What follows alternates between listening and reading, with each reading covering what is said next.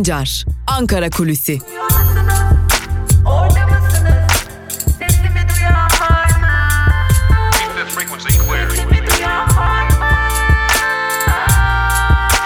Özgürüz Radyo. Özgürüz Radyo. Özgürüz Radyo'dan merhaba sevgili dinleyenler. Ben Altan Sancar. Hafta içi her gün olduğu gibi bugün de Özgürüz Radyo'da Ankara Kulisi programıyla sizlerleyiz. Ve yine her zaman olduğu gibi Ankara Kulisi programında Ankara'da konuşulanları, Ankara'nın ve siyasetin gündemini sizlerle paylaşacağız. Ve tabii ki şunu söylemek lazım. Ankara siyaseti fazlasıyla sıcak ve Ankara siyaseti dedikodularla, kulislerle, e, yeri geldiği zaman ise spekülasyonlarla çalkalanır hale gelmiş durumda. Bunun birkaç sebebi var. Bunlardan ilki elbette dün uzun süre konuşulan Cihat Yaycı'nın istifası. Cihat Yaycı'nın artık neden istifa ettiğini en azından görünen gerekçesini biliyoruz ve görünen gerekçe kızağa çekilmesi ve hakkında başlatılan ve kendisinin tabiriyle e, hiç de adil olmayan o soruşturma. Ama tabii arka planında yaşananlara dair Ankara'da fazlasıyla dedikodu dolaşıyor. Artık şunu biliyoruz. E, yaşta bir takım değişiklikler olma ihtimali bulunuyor. Yüksek Askeri Şura 30 Ağustos'ta toplanacak ve Türkiye'den Türk Silahlı Kuvvetleri'nin yeni komuta kademesini belirleyecek ya da yeni mevcut komuta kademesiyle yola devam kararı verilecek ve öyle görünüyor ki yaşa giderken e, Türk Silahlı Kuvvetleri'ndeki atamalara dair tartışmalar da devam edecek ve e, yine bir takım tartışmaları yaşayacağımız günlere geliyoruz. Kaldı ki bunu zaten ima eden isimler de bulunuyor. Ve dikkat çeken bir kulisi, bir iddiayı paylaşmak istiyorum sizlerle. E, mevcut durumda gördüğünüz üzere Türkiye'de her konu siyaset gündeminde yoğun şekilde tartışılıyor. E, her yandan farklı açıklamalar geliyor. Herkesin gündemi farklı ama e, siyasetin ısındığı konusu herkes tarafından ortaklaşılmış bir konu olarak görünüyor. Ve işte tam da burada, tam da bu noktada Ankara'da neler oluyor, Ankara siyasetinde neler oluyor sorusuna dair önemli cevaplar aradık bizde. Var mı bunun bir cevabı diye ve AKP içerisinden dikkat çeken bir kulisi sizlerle paylaşmak istiyorum. Ve o dikkat çeken kulis ise şu AKP içerisinde ve yine çeşitli siyasi partiler içerisinde yine devlet içerisinde herkes birbirini gözlüyor, herkes birbirini kolluyor ve herkes bir biçimde kendisini bundan sonra yönetimde yani hükümet içerisinde daha ağırlıklı hissettirebilecek şekilde hamle yapmanın çabasındalar. Burada dikkat çeken söz ve durum şu çeşitli klikler oluşmuş durumda. Bu sadece e, AKP içerisinde değil e, muhalefet partileri içerisinde de öyle görünüyor ki klikler oluşmuş durumda. Ve siyasetin içinde bir yandan iktidar muhalefet çekişmesini görürken bir yandan da partiler içerisindeki kliklerin mücadelesini görüyoruz ve e, buna dair önemli emareler, önemli gelişmeler de var. E, gün geçtikçe bu emareleri, bu gelişmeleri de sizlerle paylaşmaya devam edeceğiz. Bir yandan İçişleri Bakanı Süleyman Soylu'nun uzun süren suskunluğu yaklaşık 10 gün süren suskunluğu ve 10 gün süren o suskunluk ardından verdiği dikkat çekici mesajlar ve mesajları verdiği yerler yine Abdülkadir Selvi'ye konuşması önemli bir e, mesajdı. Yani Abdülkadir Selvi üzerinden verdiği mesajlar da önemliydi. E, bu önemli bir noktaydı. Bunun dışında yine çeşitli siyasi partiler içerisinden de yapılan açıklamalar ve yapılan açıklamalara tepkilerin olduğunu biliyoruz. Örneğin Cumhuriyet Halk Partisi'nden gelen CHP lideri Kemal Kılıçdaroğlu'ndan gelen dünkü açıklamalar CHP içerisinde biraz daha sert bir tutum almalıyız diyen özellikle sol tandanslı gruplar tarafından pek de hoş karşılanmamış gibi görünüyor. Neden diye soracak olursanız e, malum e, siyaset gündemi çok sıcak. CHP'ye dair çok fazla baskı söylemleri var ama CHP lideri Kemal Kılıçdaroğlu bu söylemlere cevap üretmek yerine yine son günlerde ortada dolaşan e, sert söylemlere, ölüm tehditlerine, ölüm listelerine cevap üretmek yerine e, başka konulara dair açıklamalar yapınca Bunlar da e, öyle görülüyor ki sevgili dinleyenler gündeme gelmiş durumda CHP içerisinde. Bu da CHP içerisindeki önemli bir diğer tartışma. Evet şimdi bir yandan siyasi partilerin içinde bir yandan iktidar içinde bir yandan e, belki de çeşitli e, bürokrasi içerisinde çeşitli çatışmaların olduğunu görüyoruz. Bundan, bunlar neden kaynaklanıyor sorusuna bakmak gerekiyor. E, koronavirüs sonrası Türkiye mi sorusuna hayır cevabını alıyoruz. Öncelikle yine kulislerden aldığımız cevaplar bu şekilde. Koronavirüse dair bir gündem değil. Türkiye'de siyaset kendini değiştirmeye ve dönüştürmeye başladığı cevabı daha fazla öne çıkıyor. Peki neler görebiliriz önümüzdeki günlerde? Önümüzdeki günlerde görebileceğimiz bazı e, durumlar şunlar. E, şimdi olmasa da çok uzak olmayan bir gelecekte belki de bir erken seçim kararı, bir kabine değişikliği kararı. Bunlar ihtimal dahilinde yaşta dikkat çekici terfiler ve emekliliğe sevkler görebiliriz. Yine e, yaşta önemli tartışmaların ortaya çıkabileceğini göreceğimize dair iddialar da var. E, öte yandan AKP içerisinde, bürokrasi içerisinde, muhalefet partisi içerisindeki kliklerin karşılıklı hamleleriyle birlikte siyasette daha fazla sıcak gündemlere dair tartışmaların oluşabileceği de e, önümüzdeki günlerde bizi bekleyen bir diğer gelişme olarak görülüyor. Ve Cumhurbaşkanı Erdoğan'ın açıklamaları da elbette ki önemli çünkü Cumhurbaşkanı Erdoğan'ın açıklamalarından anladığımız muhalefete baskının dozajı çok daha fazla artırılacak. Öyle görünüyor ki önümüzdeki dönemde siyasette çok daha fazla sert söylem ve bu sert söylemlerin pratikteki karşılıklarını görmeye başlayacağız. Çok daha fazla gergin bir siyaset ortamı bu gergin siyasete karşılık olarak belki de hukukun da dahil olduğu çeşitli tartışmaları, gözaltıları, tutuklamaları, kapatmaları, yasa değişikliklerini ve e, nefret söylemlerini göreceğiz gibi görünüyor. Önümüzdeki dönemde Cumhuriyet Halk Partisi'ne ciddi bir şekilde baskının yöneleceğini söyleyen CHP içerisinde önemli bir kesim var ve buna inanç giderek büyüyor ve buna dair CHP lideri Kemal Kılıçdaroğlu'ndan ya da CHP yönetiminden herhangi bir karşı atak gelmemesi de CHP içerisindeki tartışmaların da önümüzdeki dönemde giderek büyüyeceğini gösteriyor diyerek Ankara kulisini şimdilik noktalayalım ancak gün içerisinde haber bültenleriyle karşınızda olmayı sürdüreceğiz ve tabii ki bu konulara dair tartışmaları da sizlerle paylaşmaya devam edeceğiz. Özgürüz Radyo'dan ayrılmayın, hoşçakalın.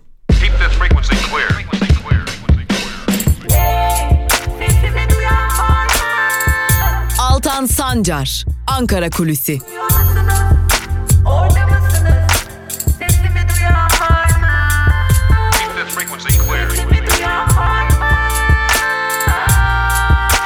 Özgürüz Radyo. Özgürüz Radyo. Özgürüz Radyo'dan merhaba sevgili dinleyenler. Ben Altan Sancar. Hafta içi her gün olduğu gibi bugün de Özgürüz Radyo'da Türkiye basınında bugün programıyla tekrar karşınızdayız.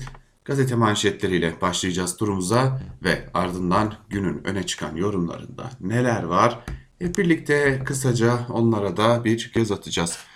İlk olarak gazete manşetlerine bakalım ve ilk olarak Cumhuriyet Gazetesi'ne bakalım. Cumhuriyet Gazetesi'nin bugünkü manşetinde bağımsızlık adımı sözleri yer alıyor. Ayrıntılarda ise şunlar aktarılmış. Mustafa Kemal Atatürk'ün 101 yıl önce bugün Samsun'da başlattığı ulusal kurtuluş mücadelesi, ulusal egemenliğe dayanan kayıtsız şartsız bağımsız Türkiye için yapılacak uzun bir yürüyüşün ilk adımı oldu. O gün emperyalizme ve yerli işbirlikçilerine başta gençler olmak üzere dur diyen halk bugün de demokratik ve layık Türkiye için tek adam yönetimine karşı duracak. Atatürk'ün izinde emanetine sahip çıkacak. 19 Mayıs Atatürk'ü anma, gençlik ve spor bayramı resmi engellemelere ve salgın önlemlerine karşın coşkuyla kutlanacak. Ankara Büyükşehir Belediyesi Ankara'yı atanın bütün ümidim gençliktedir sözü ve Atatürk posterleriyle donatacak. Atatürkçü Düşünce Derneği tüm yurtta herkesi saat 19.19'da balkonlara kutlamaya çağırdı deniyor. Bu haberin de ayrıntılarında sevgili dinleyenler. Geçelim bir diğer Cumhuriyet Gazetesi'nden haberimize. Bir diğer haberde ise şu cümlelere yer veriliyor Cumhuriyet gazetesinde. Hemen onu da sizlerle paylaşalım. Yaycıdan tepki istifası başlıklı haber. Genelkurmay'da pasif göreve getirilen eski Deniz Kuvvet, Kuvvetleri Kurmay Başkanı Tüm Amiral Cihat Yaycı istifa etti. Yaycı'nın görev alanında olmayan bir olay nedeniyle görevinden el çektirilmesine tepkili olduğu haksızlığa uğradığını düşündüğü belirtildi deniyor haberin ayrıntılarında. Cumhuriyet Gazetesi'nin ardından geçelim Bir Gün Gazetesi'ne. Bir Gün Gazetesi'nin manşetinde ise gençliğin umudunu, hayallerini çaldınız sözleri yer alıyor. Ayrıntılar ise şöyle. Gençler 95 yıldır bayram olarak kutladıkları 19 Mayıs'a bu yıl rekor oranda işsizlik ile giriyor. Avrupa'nın en genç nüfusuna sahip olmakla övünen AKP iktidarı 15 ile 34 yaş arasında toplam 2 milyon 439 bin genç işsizi görmezden geliyor. Yüz binlerce üniversite mezunu her geçen sene eğitim sürecinden kalan borçlarla işsizler ordusuna katılıyor. 25-34 yaş aralığında her 3 gençten biri işsiz. İş önlerinde gençleri, gençliklerini tüketenler için yarına dair bir umut ışığı bile yok. Tüm derdi kindar ve dindar bir nesil yaratmak olan ve bunu her fırsatta tekrar eden AKP iktidarı gençler için her tarafa imam hatip okulları dikmekten başka bir şey yapmadı. Üniversite sınavlarını bile otel ve acente sahiplerinin talebine göre ayarlayan iktidardan daha iyisini beklemek hayal olurdu. Ama dün emperyalizme karşı savaşa koşan gençler bugün bir kez daha gericiliğe, baskıya ve sömürüye karşı aydınlığı, bağımsızlığı ve özgürlüğü kazanma kavgasının en önüne geçeceklerdir deniyor. Bu haberin de ayrıntılarında sevgili dinleyenler. Geçelim bir diğer habere yine Bir Gün Gazetesi'nden bir diğer haberi aktaralım sizlere. Coşku evlerden taşıyacak başlıklı haberde ise şunlar aktarılıyor. Bugün Mustafa Kemal Atatürk'ün Samsun'a çıkaracak Kurtuluş Savaşı'nın başlatılmasının 101. yıl dönümü. Salgın nedeniyle birçok kentte bayram evlerde ya da sanal ortamda kutlanacak. Bazı kentlerde de sınırlı sayıda katılımla törenler düzenlenecek.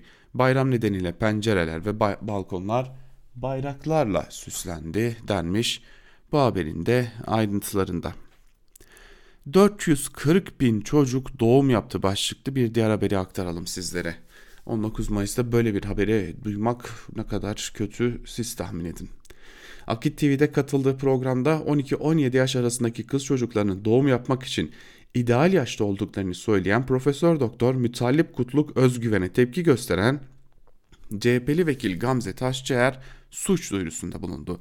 Taşçıer, suç duyurusunda çocuk istismarı ile ilgili dava sayısının son 10 yılda 3 kat arttığını belirterek şöyle dedi. Bu sapıkça zihniyete sahip şahsın ifade, ifadeleri suça davettir. 2002'den bu yana 18 yaşın altında 440 bin çocuk doğum yaptı deniyor haberin ayrıntılarında. Bakın neredeyse sadece 8 yılda, sadece 8 yılda 500 bine yakın çocuğun doğum yapması. Nasıl bir ülkede yaşadığımızı varın siz düşünün. Geçelim Evrensel Gazetesi'ne. Evrensel Gazetesi de 19 Mayıs'ta bize gerçekliklerimizi hatırlatan gençler hayal bile kuramıyor manşetiyle çıkmış. Ayrıntılarda ise şunlar aktarılıyor. Senem Kaya elektrik elektronik mühendisliği bölümünden bir sene önce mezun olmuş. Kaya mezun olduktan sonra başvurmadığı yerin kalmadığını ancak hiçbir geri dönüş almadığını söylüyor. İşsizliğe mahkum olduk. Hayal kurmayı unuttuk. Hepimiz kaygı ve stres altında yaşıyoruz. İş bulabilir miyim stresini yaşarken hiçbir şeye odaklanamıyoruz. İstanbul Aydın Üniversitesi Gazetecilik Bölümü öğrencisi Murat Uysal da 19 Mayıs Gençlik ve Spor Bayramı'nda korkularla yaşadığını ifade ediyor. En büyük korkum 4 senenin sonunda elimde diplomayla işsiz kalmak. Okurken yaşadığım sorunların mezun olduktan sonra da devam edeceğini bilmek emeğin boşa olduğunu hissettiriyor. Esenyurt'ta bir, fab bir çorap fabrikasında 7 aydır çalışan 20 yaşındaki genç işçi de bizlerin bir genç gibi yaşayacağı olanaklar yok. Tüm insani ihtiyaçlarımızdan yoksun bir şekilde fabrikalarda ağır çalışma koşullarının altına itiliyoruz. Çay molasında veya yemek molasında gelecek üzerine konuşurken evlenmek bile çok uzak görünüyor demiş 20 e, yaşındaki işçi de Evrensel Gazetesi'ne. Durumumuz bu. Ne yazık ki durumumuz bu. Gençler hayal bile kuramıyorlar. Gençler e, hayal kurmayı bile unutmuşlar. Geçelim Yeni Yaşam'a. Yeni Yaşam'ın gazete Yeni Yaşam gazetesinin manşetinde insanları kaldırıma gömmüşler sözleri yer alıyor. Ayrıntılarda ise şunlar aktarılmış. Bitlis'in Yukarı Ölek mahallesindeki Garzan mezarlığında iş makineleriyle 19 Aralık 2017'de çıkarılan 282 cenazenin adli tıptaki işlemlerin ardından yalnızca 21 tanesi ailelerine teslim edilirken kalan 261 cenazenin akıbeti de ortaya çıktı. Mezopotamya Ajansı'nın haberine göre cenazeler İstanbul Kilyos'ta bulunan bir mezarlığın yanına diğer mezarlarla yol arasındaki kaldırıma gömüldü. Açılan 18 mezara 261 cenazenin topluca gömüldüğü öğrenilirken cenazelerin gömüldüğü kaldırımın yaklaşık 3 metre derinliğinde kazıldığı ve sol tarafına tuğladan duvar örüldüğü görülüyor. Ayrıca cenazelerin defnedildiği yerin üzeri 30 santimlik beton bloklar ile kapatılırken beton blokların üzerine de kaldırım taşları ile kapatılmış durumda. Cenazelerin gömüldüğü yer ise pislik içinde. Yani şimdi sorarsanız insanlara e, işte biz e, dindarız, biz din, e, AKP dindar bir iktidar ya da işte bunu yapan her kimse dindar olduğunu söyleyecektir, Müslüman olduğunu söyleyecektir. İslam'ın neresinde yani insana saygıyı geçelim, insanın insana olan saygısını falan geçelim, hepsini bir köşeye bırakalım.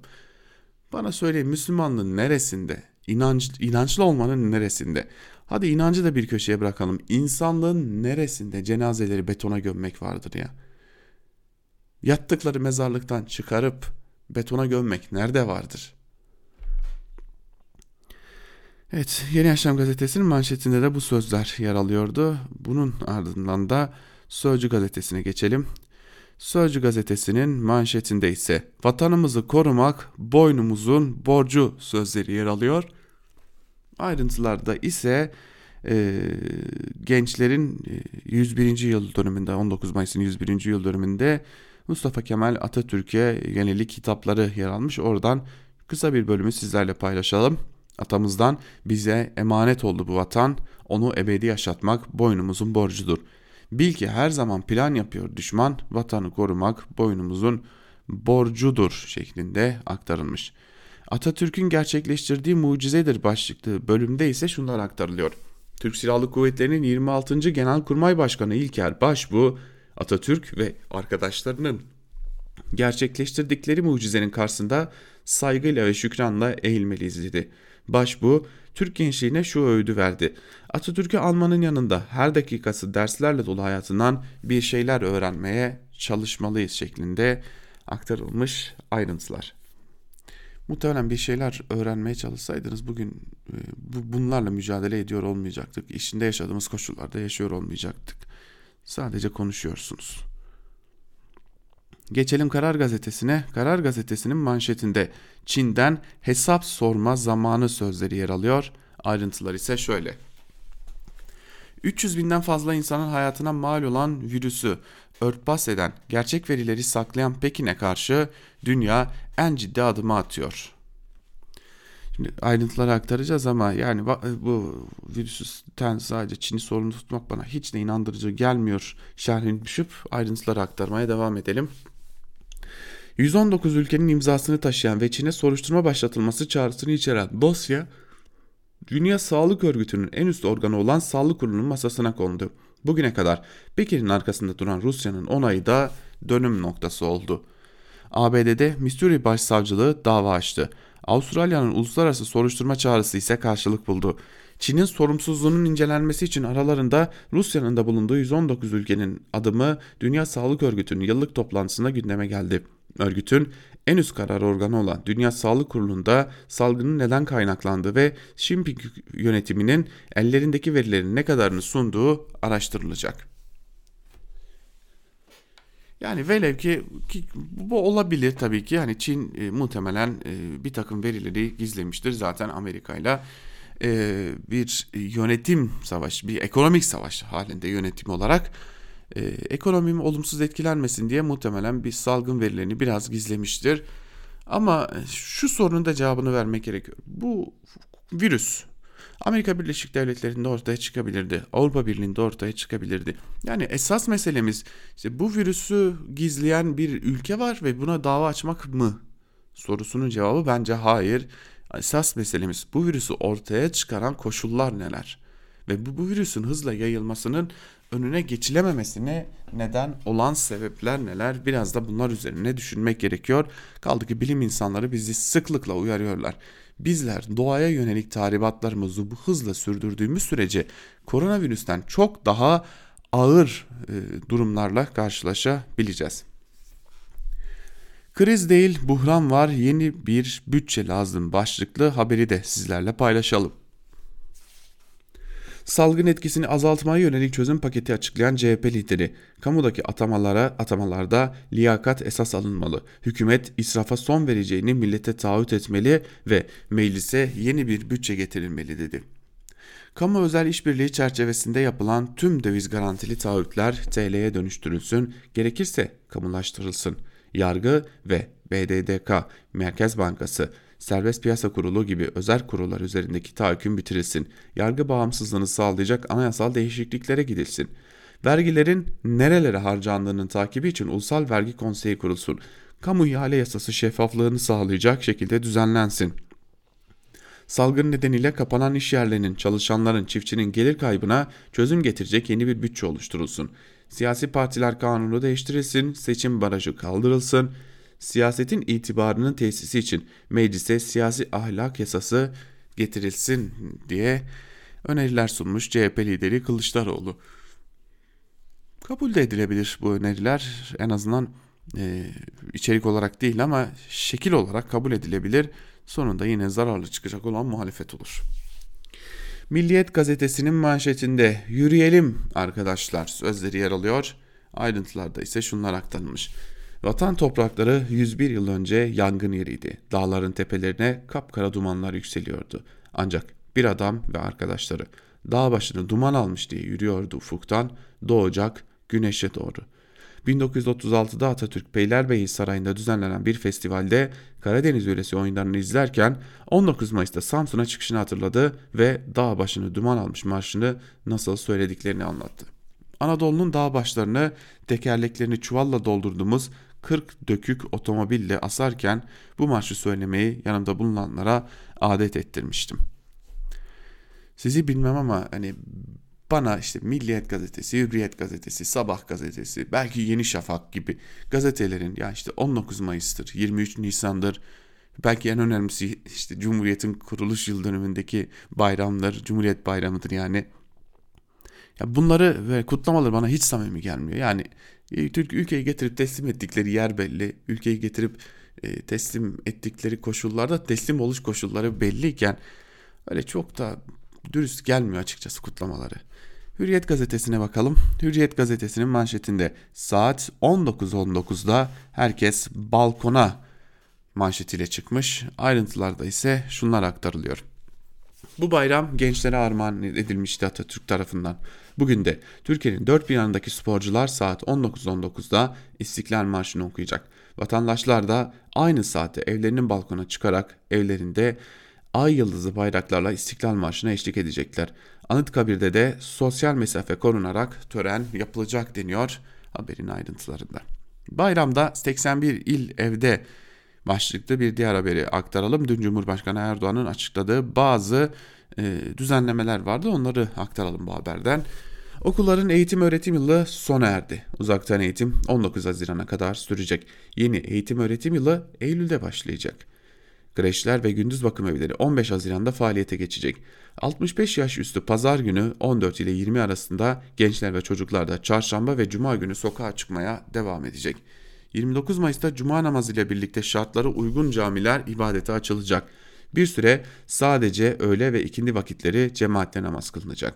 15 il için geçerli olan şehirler arası seyahat kısıtlaması 15 gün süreyle uzatıldı. Açık cezaevlerinde izne gönderilen 60 bin mahkumun izin süreleri de 2 ay uzatıldı.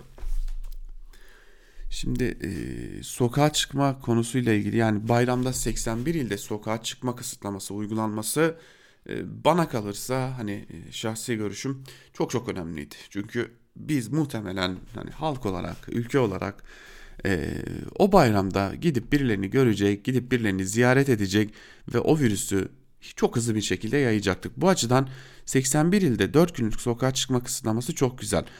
Ama şöyle bir durum var. Ee, yani gazeteci olarak e, işte burada radyoda programımızı bitirdikten sonra sokağa çıkıp durum ne, insanlar neler söylüyor diye gezip dolaşıyoruz ve o gezip dolaştığımız e, sürelerde şunları görüyoruz açıkçası.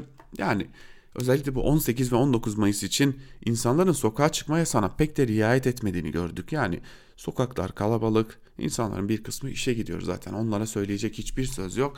Onlar bu koşullarda çalışmak zorundalar. Ama bunun dışında insanlar markete çıkıyor ne ki marketler 6 saatlik bir süreyle açık. İşte insanlar marketlere çıkıyoruz diyerek çıkıp geziyorlar, tozuyorlar. Sitelerin içerisinde çardaklarda işte bir araya gelip oturuyorlar. Çocuklar site içlerine bisikletler sürüyor, beraber oyunlar oynuyorlar. Ya elbette ki çocuklar bunu aldılar ama yani yüzlük yüzlük kuyruğuna geldik diyelim.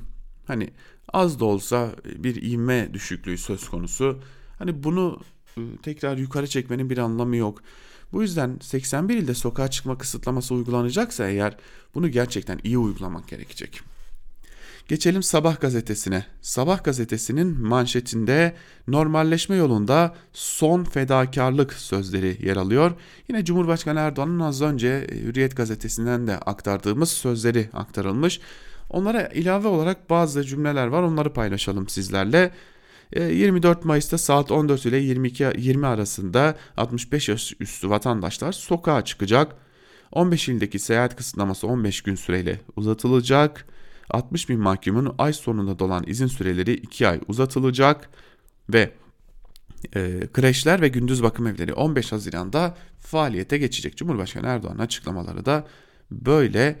Şimdi e, baktım hani ne var diye ne olmuş diye hani 19 Mayıs ile ilgili neler yazılmış neler çizilmiş diye bir küçük bir kutlama mesajı var. 19 Mayıs Atatürk'ü anma gençlik ve spor bayramı kutlu olsun diye ve hemen altında da şimdi 19 Mayıs'ta getirip bizim gözümüze gözümüze soktukları şeyi ben size söylemek istiyorum ve benim bir itirazım da var buna çünkü. 101. yılına yakışan iki dev eser başlıklı bir haberde şunlar aktarılıyor. Türkiye'nin büyük projelerinden ikisi daha 19 Mayıs bayramında hizmete giriyor. Dicle Nehri Üniversite üzerine kurulan Ilısu Barajı'nın ilk tribünü Başkan Erdoğan'ın katılımıyla bugün devreye alınacak. İstanbul Başakşehir Hastanesi ise Perşembe günü Erdoğan ve Japon Başbakanı Abe'nin katılımıyla açılacak. Şimdi şahsen benim zaten Hasankeyf'te yapılan e, Ilısu Barajı'na baştan sona itirazım var. Bu ülkenin tarihini, kültürünü, mirasını yerle bir ettik. Yani bak binlerce yıldır ayakta kalan bir kentten bahsediyoruz. Bir tarihten bahsediyoruz. Öyle 100 yıllık, 50 yıllık, 300 yıllık, 500 yıllık bir yerden değil. Binlerce yıldan bahsediyoruz. Şimdi orayı sular altında bıraktık. Oradaki tarihi eserler sular altında daha iyi korunacak açıklamaları da yapıldı. Hiç unutmam yıllar yıllar evvel üniversite öğrencisiyken hatta lise öğrencilerim öğrenciliğim döneminde de e, Hasankeyf'te eylemler düzenlerdik. Hasankeyf e, baraj suları altında kalmasın diye. Bugün hala aynı görüşteyim. Yani e, Hasankeyf'teki Ulusu Barajı dev bir eser filan değil. Tam anlamıyla tarihi katlettiğimizin anlamsız bir resmidir. Zira e, yapılan çalışmalar e, baraj gövdesinin birkaç kilometre aşağı yapılmasıyla e, Ilısu Barajı'nın altında Hasankeyf'in kalmayacağını aynı şekilde enerjinin elde edilebileceğini gösteriyordu. Gelin görün ki yapılmadı. Yeni Şafak'ın manşetine bakalım. Yeni Şafak'ın manşetinde bu bayram evdeyiz sözleri yer alıyor. Yine Cumhurbaşkanı Erdoğan'ın az önce Hürriyet ve e, Sabah gazetesinden aktardığımız sözleri yer alıyor. Ve bakın CHP lideri Kılıçdaroğlu'nun açıklamasını aktardık ekonomi paketine dair. Ee, bakın Yeni Şafak o haberi nasıl duyurmuş. Paketten PKK çıktı başlıklı haberle duyurmuş. CHP lideri Kılıçdaroğlu part, partisinin görüşlerini içeren teklifler paketini açıkladı. Bazı belediye başkanlarının terör örgütü PKK'ye destek verdiği için görevden alınmalarını eleştiren Kılıçdaroğlu seçimle gelen belediye başkanlarının ancak seçimle gidecekleri güven altına alınmalıdır diyor. Ee, bana kalırsa CHP içerisindeki ki bir e, grubun zaten buna dair eleştirileri de var. CHP lideri Kemal Kılıçdaroğlu'na sık sık e, çok daha fazla tedbir e, alınması, çok daha sert bir muhalefet yapılması gerektiğini söylüyorlar. İşte onlar yapılmadığı halde bakın insanlar nasıl hedef gösteriliyor. Şimdi iddia bir iddia var sürü manşette Yeni Şafak'ın onu paylaşalım sizlerle. Türkiye'yi Türk eşi FETÖ öldürdü başlıklı bir iddia. Ayrıntılarda ise şunlar aktarılıyor. Turgut Özal ve Muhsin Yazıcıoğlu'ndan MHP'nin kurucu genel başkanı Alparslan Türkeş'in de FETÖ tarafından öldürüldüğüne dair iddialar öne çıktı. FETÖ ile ilgili ifşaatları ile bilinen yazar Latif Erdoğan, Türkeş'in ölümünden 4-5 gün önce Fethullah Gülen ile yaptığı konuşmayı şu şekilde aktardı. Odasında Türkeş beni öldürmek için emir vermiş. Vazifelendirdiği de bizim arkadaşlardan biri dedi. Bu olayın üstünden 3-5 gün geçmişti. Türkeş aniden kalp krizinden vefat etti.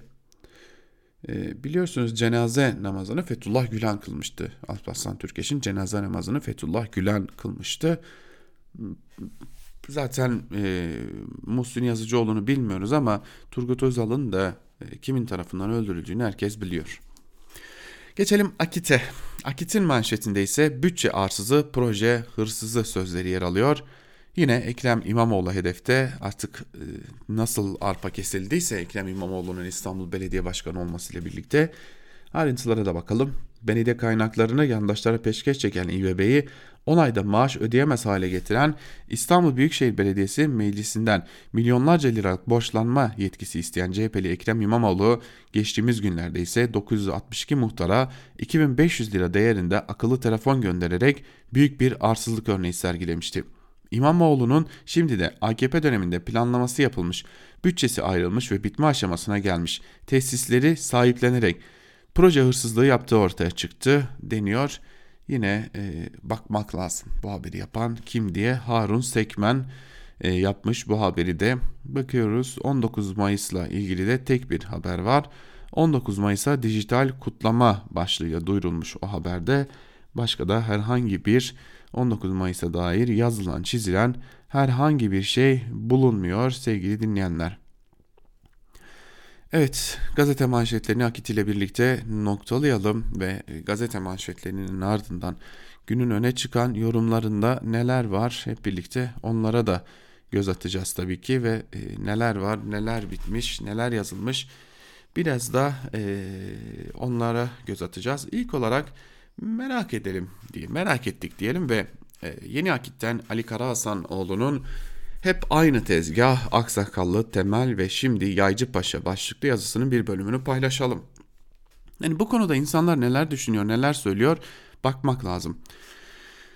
Karasoroğlu bir bölümünde yazısını şunları aktarıyor. 15 Temmuz hain darbe girişimi sırasında darbecilere direnen Zekai Aksakallı Paşa etkisiz göreve getirildiğinde kıyametler koptu. FETÖ ile mücadele bitmiştir. Artık FETÖ devlete yerleşecek denildi. FETÖ ile mücadele sanki tek başına zeka, zekayı aksakallı yapıyormuş. Onun dışında hiç kimsenin bir önemi yokmuş gibi bir algı oluşturuldu. Cumhuriyet gazetesinden karanlık odasına kadar hepsi FETÖ düşmanı gibi karşımıza çıkıp dava, dev, devama mücadeleyi bir komutana indirmeye kalktıklarında Darbe kontrollü darbe diye yorum getiren CHP'yi övüp o darbeyi başarısızlığa mahkum eden Tayyip Erdoğan'ı devirmek isteyenler FETÖ karşıtı diye göstererek birbirine sahip çıkıyorlarsa samimiyetlerine inanmam, inanamam. Ya o isim FETÖ ile mücadelede yanlış isimdir ya da fitne çıkarılmak isteniyordur. Nitekim fitne amaçlı propaganda yapıldığı bu süreçte ortaya çıktı. Zekai Paşa tüm o kışkırtmalara rağmen istifa etmedi. Ardından Metin Temel Paşa gündeme geldi. Metin Temel Paşa'nın Kuzey, Kuzey Suriye'deki operasyonları sırasında hem kendisini hem de TSK'yı ve topluca Türkiye Cumhuriyeti'ni itibarsızlaştırmak isteyen karanlık merkezler, savaşa hayır başlıkları atanlar, Türkiye'nin Afrin'e ne işi var başlıkları atanlar yine onları onlarda aynı oyunu gördük. Şimdi geldik Cihat Yaycı Amiral'e. Cihat Yaycı Amiral'in FETÖ ile mücadelesini tüm Türkiye takdir ediyor. Bu konuda kimsenin itirazı yok. Kripto FETÖ'cülerden başka kimsenin Cihat Yaycı Amiral'e bir itirazı yok kontrollü darbe tanımlaması yapanların kapalı kapılar adındaki şikayetlerinin dışında bu ülkede hiç kimse Cihat Yaycı aleyhine bir yorum da bulunmadı. Hatta Cihat Yaycı FETÖ ile mücadelesindeki başarılı çizgisini başka çalışmaları ile zirveye tırmandırdı. Amiral Yaycı'nın önce Milli Savunma Bakanlığı ile bir ihtilafa düşmesi, sonrasında Cumhurbaşkanlığı tarafından kendi hakkında görev değişikliği kararı verilmesi daha önce iki komutan hakkında oynanan oyun tekrar sahnelendi. Şimdi Cihat Yaycı amirali savunur görülenler de istifa et amiralim yaygaraları ile karşımıza çıkıyor. Kim bunlar? Bir yandan Cihat Yaycı'nın Libya ile yaptığımız sözleşme sayesinde Akdeniz'de doğalgaz arama çalışmalarında Türkiye'yi ekarte etmek isteyen çakalları nasıl açığa düşürdüğünü öve öve bitiremeyenler. Peki bu övgülerinde samimiler mi? Hayır asla. Ve bir sonunda yazısının sonunda ise şunlar aktarılıyor. Evet, Cihat Yaycı Amiral'de ilk aşamada istifa ediyor. Hatta bakanlığın da kabul ettiği iddia ediliyor ama o amiralde oyuna gelmeyeceğini şu sözlerle açıklıyor. İstifam asla Cumhurbaşkanımıza tepki değildir. Ona sadakatim ömrüm boyunca devam edecektir. Öyle sanıyorum ki Cumhurbaşkanı devreye girecek ve karanlık merkezlerin hepsinin oyununu başlarına çevirecektir. Bu arada bu sözler yani az önce Ali Karasonoğlu'nun aktardığı e, sözler e, yani işte benim Cumhurbaşkanı'na sadakatim sürecektir sözleri istifa metninde yer almıyor. Bu sözlerin e, sahibi, bu iddianın sahibi daha doğrusu Mehmet Metiner. Mehmet Metiner bir televizyon programında çıktı ve dedi ki Cihat Yaycı benim sadakatim Cumhurbaşkanımıza sürecektir dedi. Ama istifa metninde böyle bir söylem yoktu. Aksine eleştiriler vardı. Yani ortada olmayan ger bir gerçeklik üzerinden hareket ettiler. Şimdi gelelim bir diğer konuya. Bir de adalete güvenin demezler mi başlıklı Karar Gazetesi'nden Akif Beki'nin yazısına. Yazısının bir bölümünde Akif Beki şunları aktarıyor. CHP Gençlik Kollarından Eren Yıldırım mahkemede asıl kendisinin darp edildiğini, sonradan kaymakam ve koruması olduğunu öğrendiği kişilerin silah çektiğini, polis imdatı kendisinin aradığını, vefa gruplarıyla çalışan birisi olduğunu söylemişti. Mahkeme dışarıda karartılacak delil kalmaması, suçun niteliği ve şüpheli lehine değişme ihtimalini göz önüne alarak bırakmıştı. Tutuksuz yargılanacaktı. Siyaset en tepeden olaya müdahil oldu. Savcı karara itiraz etti. Mahkeme kaymakam ve korumasının üzerine yürüdüğü anlaşıldığından kuvvetli kuç, suç şüphesi bulunduğundan ve adli kontrol tedbiri yetersiz kalacağından tutuklanmasını hükmetti. Kaymakam Bingöl dün tam bir ciddiyetle organize saldıran profesyonel ve art niyetli saldırıdan söz ediyordu. Bir iktidar gazetesinin manşeti ise saldırıyı gerçekleştirenlere suç makineleri deniyordu. Sabıkaları kabarıkmış. CHP'de vefa gruplarına saldıranlara sahip çıkmakla PKK ile aynı çizgiye gelmekle suçlanıyordu. Mahkeme kayıtlarına bakıyorsunuz. Eren'in yanındaki azılı suç ortakları meğer anne, babası ve kardeşinden başkası değilmiş. Olay yerine taş çatlasın 250 metre mesafede oturuyorlarmış. Yani en kabadayı evde örgütlenip kendi sokaklarında eyleme çıkan bir aile çetesi çıkarılabilir bu hikayeden. Üstelik hukuk, kanun şöyle dursun, suçu mahkemede kesinleşmeden suçlu ilan etmeyi AKP'nin sosyal medya etik kuralları bile yasaklamıyor muydu? Yargının siyasallaştığını, hukukun siyasi çekişmelere alet edildiğini, suçla mücadele kılıfında muhalefetle mücadele edildiğini söyleyenlere kızmazlar mı bir de? Kimsenin burnunun bile kanamadı, tatsız bir laf dalaşı, belki en fazla itiş kakış, abartıla köpürtüle bu hale getirilmek zorunda mıydı? Mesele adaletin hakkın yerini bulma, bulmasıysa düzgün bir yargılamada gerçek ortaya çıkabilirdi. Gerçek çarptırılıyor, mağdur suçlu gösteriliyor, sorumlular korunuyor, kayrılıyor izlenimi verilmeyebilirdi. Ne kazandıracak oysa adalete güveni dibe vurmaktan başka ne diyor Akif Beki de yazısının bir bölümünde ve CHP'nin gençlik kollarından olan Eren Yıldırım'ın en üst perdeden hedef gösterilmesine hatta ailesinin hedef gösterilmesine bu şekilde itiraz geliştirmiş oluyor. Geçelim bir diğer yazımıza T24'ten Mehmet Yılmaz'ın Millete mi güvenmiyorsunuz kendinize mi başlıklı yazısının bir bölümünde Mehmet Yılmaz şunları kaydediyor. MHP Genel Başkanı Devlet Bahçeli siyasi partiler kanunu ve seçim kanununun değişmesini istiyor. Bunun nedeni iki, bu iki kanunun aksayan yönlerini düzeltmek değil. Bir baskın erken seçim durumunda yeni kurulan partilerin seçime girebilmelerini önlemek. Zaten talebin sahibi Devlet Bahçeli olunca demokratik bir çıkış beklememiz gerek beklemememiz gerektiğini biliyoruz. Geçmişte kalan parlamenter sistemin en önemli sorunu parlamentonun böyle bir sistemde kendisinden beklenen görevi yerine getiremiyor olmasıydı. Bugünkü başkanlık sisteminin en önemli sorunlarından biri de yine bu. Milletvekillerinin seçim usulleri, yasama yetkisinin demokratik bir düzende bağımsız olarak kullanılabilecek meclis oluşturulması engelliyor, güçler ayrılığı ilkesini sakatlıyor. Yasama yürütmenin bir organına dönüşüyor.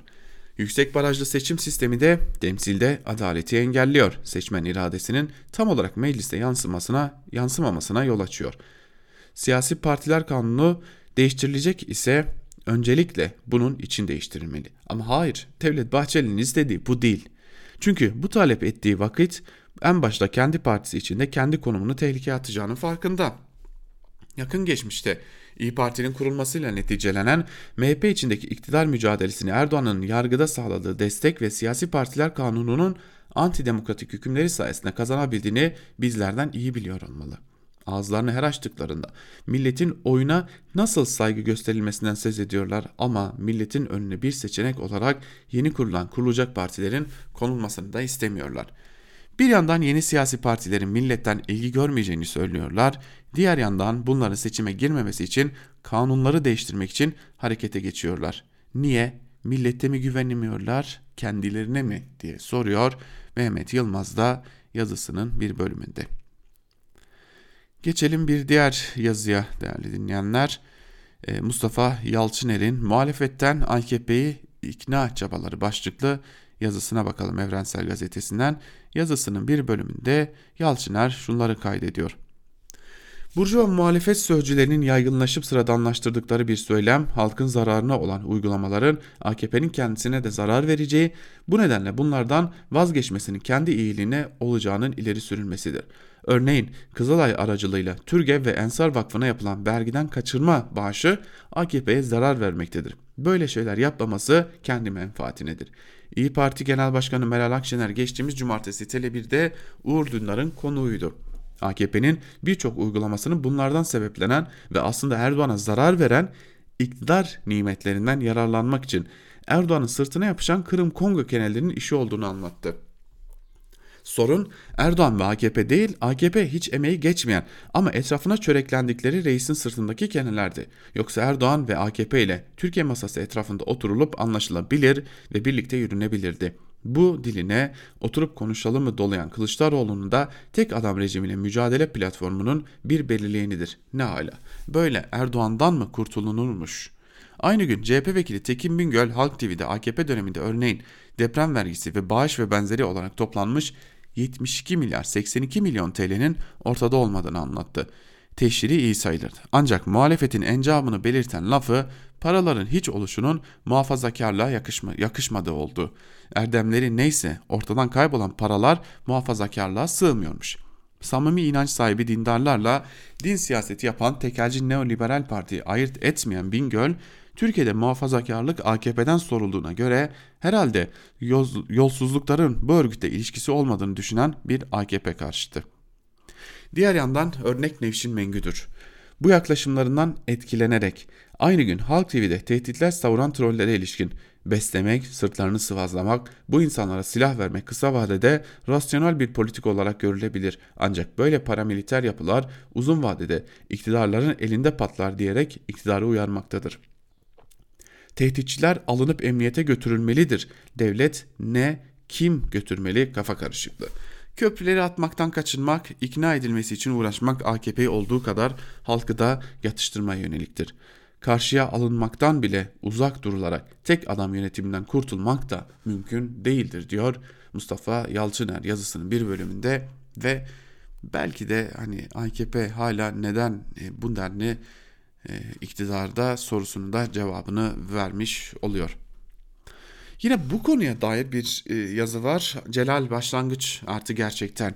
Yıkıcı iktidarın yapıcı muhalefeti olmaz başlıklı yazısının bir bölümünde ise e, Celal Başlangıç şunları kaydediyor. Sadece Kürtlerin ve seçme ve seçime iradesine el koymakla kalmadı saray iktidarı. Belli ki iki hedefin, hedeflerinden biri de Kürtlerin sinir uçlarına dokunmaktı. Kayyum atanan vali ya da kaymakam koltuğunun altında AKP Genel Başkanı ve Cumhurbaşkanı Erdoğan'ın boy boy portrelerini alıp seçilmediği makamı işgale koştu. Yerlerine kayyum atanan belediye eş başkanlarının sabaha karşı evleri basıldı, arama bahanesiyle eşyaları tarumar edildi, kapıları kırıldı, belediye binaları güvenlik güçlerinin kuşatmasına alındı, dört bir yanı arandı. Bunlar da yetmedi. Son Siirt örneğinde gördüğümüz gibi bir yandan belediye binasına dev bir Türk bayrağı asılırken diğer yandan da bangır bangır İstiklal Marşı çalındı. Birincisi birinci el tanıklarından dinleyişimdir. 1980'lerin başındaki 12 Eylül faşist cuntasının Kürt coğrafyasında bir mezbahaya dönüştürdüğü cezaevlerinde Türk bayrağının ve İstiklal Marşı'nın nasıl bir işkence aracı olarak kullanıldı. Anlaşılan bazıları AKP'nin 2002'deki fabrika ayarlarına dönmesini beklerken öyle bir geriye sıçramışlar ki 1980'lerin 1990'ların Türkiye'sinin fabrika ayarlarına döndüler. Ekonomik kriz ve arasından gelen koronavirüs salgınının derinleştiğini daha ağır bir ekonomik kriz anketlere göre saraya olan güveni azaltıyor. Son çalışmaya göre artık AKP artı MHP %50 oyu bulamıyor. Altından iktidar zemininin kaydını gören saray iktidarı daha çatışmalı bir toplum yaratmanın, halkı atomizer parçalara ayırıp yaratılan baskı ve şiddet ortamında en büyük parçayı kendi etrafında toplamanın ve iktidarını takip etmenin peşinde.